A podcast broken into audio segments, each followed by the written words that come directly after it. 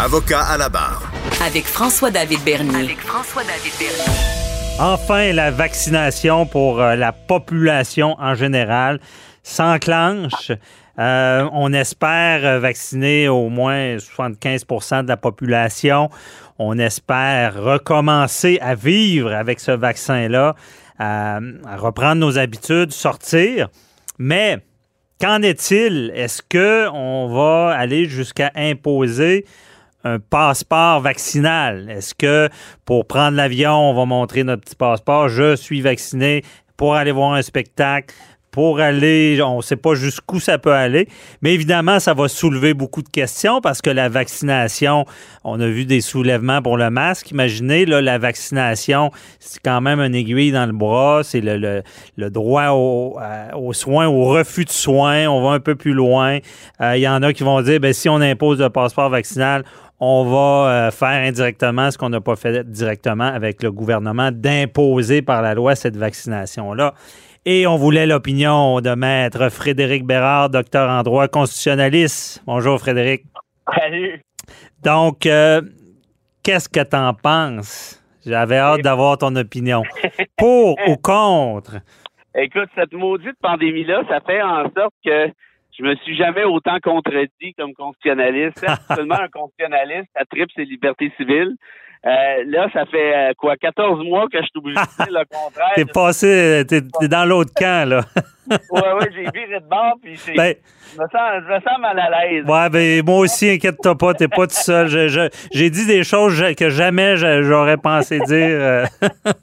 ben, tu vois, ça témoigne de, la gravité de la situation, puis des circonstances exceptionnelles dans lesquelles on est, évidemment. Mm-hmm. écoute, moi, je te dirais que je suis pour le passeport vaccinal.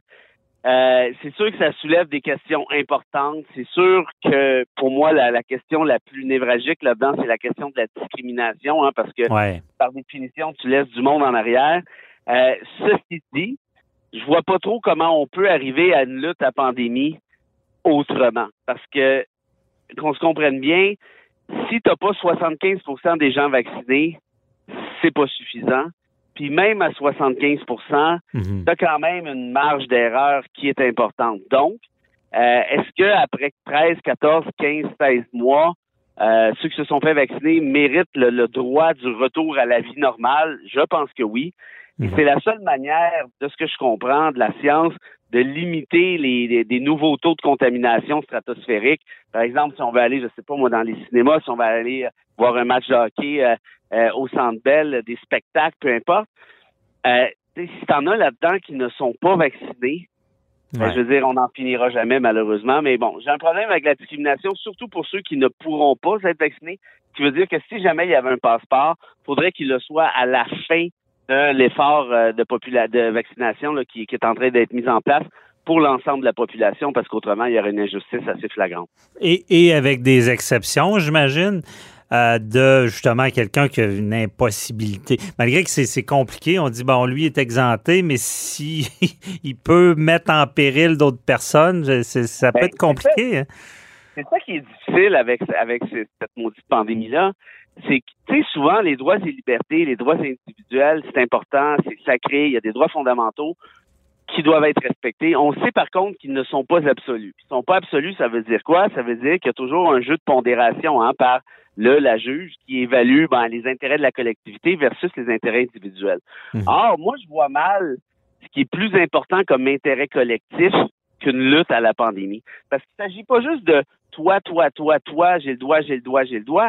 Il s'agit du fait que si tu adoptes cette posture-là, ben c'est toi-même, t'es es, toi-même une espèce de, comment je veux dire, de tu fais partie du problème parce qu'on n'en finira jamais, ça va s'étirer encore plus longtemps, puis on reviendra jamais à cette euh, vie normale-là, puis là, tu vas chialer. Je veux c'est une espèce de roue qui tourne. Donc, dans ce cas-là, moi, je veux dire, si on n'y arrive pas, ben, par, par de plein gré, ben, je pense qu'il va falloir donner des espèces de privilèges, en quelque sorte, aux gens qui ont accepté euh, ce qu'on peut être considéré, qui peut être considéré comme étant de gros bon sens. Mm-hmm. Mais moi, je comprends bien ça. Mon problème, c'est ça, c'est avec quelqu'un qui, je ne sais pas, je connais pas tout, euh, mais que, mettons, médicalement, ne pourrait pas.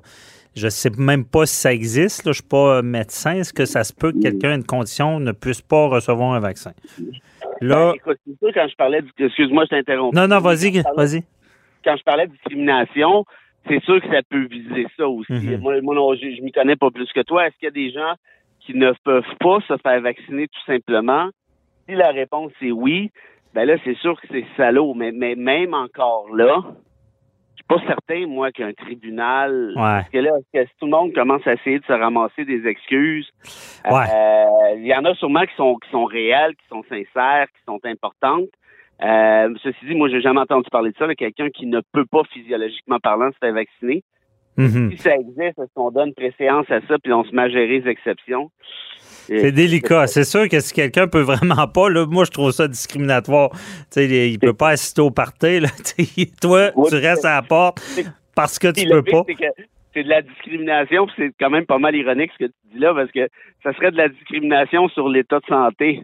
Ouais, c'est c'est ça. Tandis, c'est rendu là, là. Écoute, mon vieux, malheureusement, tu, on va te discriminer pour ton état de santé. Tu peux pas te faire vacciner pour être sûr de pas pogner la COVID de pas être malade. Tu sais, il y a de quoi de Ah non, c'est. parfaitement ironique. Ouais, non, carrément.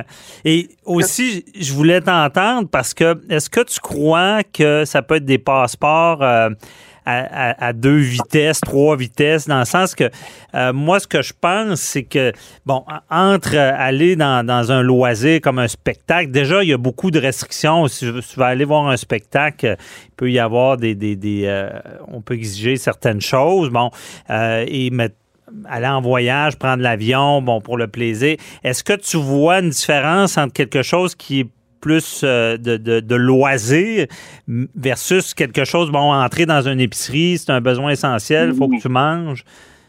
Est-ce que Ben, tu- En fait, le- l'affaire, c'est quand tu regardes ça, les- secteurs économiques sont encore pas mal à fond la caisse. Hein? On a eu quelques semaines au début, trois semaines au début de la pandémie, là, en mars 2020 euh, ou avril, je me souviens plus, où là, on avait mis Québec sur pause, reprendre l'expression de Legault. Mhm. Mais là, actuellement, il y a vraiment pas beaucoup de commerces dans lesquels tu peux pas aller. Tu sais, les épiceries, tu peux, évidemment, puis mais même euh, là, tout à l'heure, je vais aller à la librairie parce que je vais chercher un livre, c'est ouvert. Euh, je veux dire, qu'est-ce qui est fermé à ce moment-ci? Franchement, c'est essentiellement, je pense, me corrigeras si je me trompe, mais les salles de spectacle, les, les, les stades sportifs, bref, tout ce qui est, qui est loisir, qui est jugé non essentiel, à juste Mhm. titre, je pense, en quelque sorte. Donc, c'est vraiment ces, c'est vraiment ces aspects-là qui peuvent être considérés, je pense, dans, dans, dans toute la question du, euh, du passeport vaccinal. Puis, si je peux ajouter là-dessus, faut pas oublier la chose suivante. Hein? Avec la vaccination, c'est démontré, les personnes âgées, les 70 et plus, il y en a presque plus de contamination au moment où on se parle. Mhm. Pourquoi? Parce que les vaccins ont commencé à faire effet, il y a des deuxièmes doses et ainsi de suite. Ce qui veut dire quoi? Ce qui veut dire que s'il y avait un passeport vaccinal, disons, je sais pas moi, en, en juin, une fois que l'effort de masse est, est conclu, ben c'est parce que après ça, ça va pas durer pendant cinq ans non plus, là, cette histoire de passeport-là. Pourquoi? Parce qu'il y en aura à peu près plus de contamination. Si on atteint enfin le 75% et plus, mais ça va faire en sorte qu'à un moment donné, je veux dire, la courbe, elle tombe, elle tombe, elle tombe. Euh, quand on va être rendu à 8 cas de contamination par semaine, je pense qu'il n'y a personne qui va virer fou avec ça. Là. Oui, qu'on pourrait le retirer. Donc, je comprends bien ce que tu dis, c'est que le passeport devrait viser ce qui est fermé en ce moment, là, et non Ben, tous les, les, les- l'épicerie, comme j'ai dit. Là. Oui, exact. C'est les pays là, qui l'ont adopté, comme Israël et tout ça. De ce que je comprends, ça fonctionne très bien. Il Mhm. faut dire qu'Israël a eu euh, une campagne de vaccination absolument phénoménale. Ouais. C'était le, le pays dans le monde qui était leader pendant pendant longtemps, puis c'est peut-être encore le cas. Euh, ben, euh, on- ils, ont, ils ont justement imposé cette espèce de passeport-là pour toute la question des loisirs. Donc, en d'autres termes, regarde, t'es vacciné, t'as fait ton effort de guerre, ben vas-y voir ton pestac, puis Hmm. tant mieux pour toi, tu sais. Puis toi, ben, qui veut pas se faire vacciner, t'as le droit, ben, t'as le droit aussi de rester dans ton salon. Tu sais, c'est plate. Mais arrive un moment donné où là, c'est ce qui tu peux pas avoir le beurre et l'argent du beurre. D'un point de vue éthique, je veux pas être méchant, mais ça me fait pas vraiment mal au cœur, moi, pour ceux qui refusent de se faire vacciner, surtout ceux qui sont euh, adeptes des théories du complot. Euh, puis on sait qu'il y en a comment commence à en avoir un sacré paquet au Québec, là, selon les derniers sondages. On parle Ouais. de 25, 30, 35% dépendamment des degrés, là, évidemment.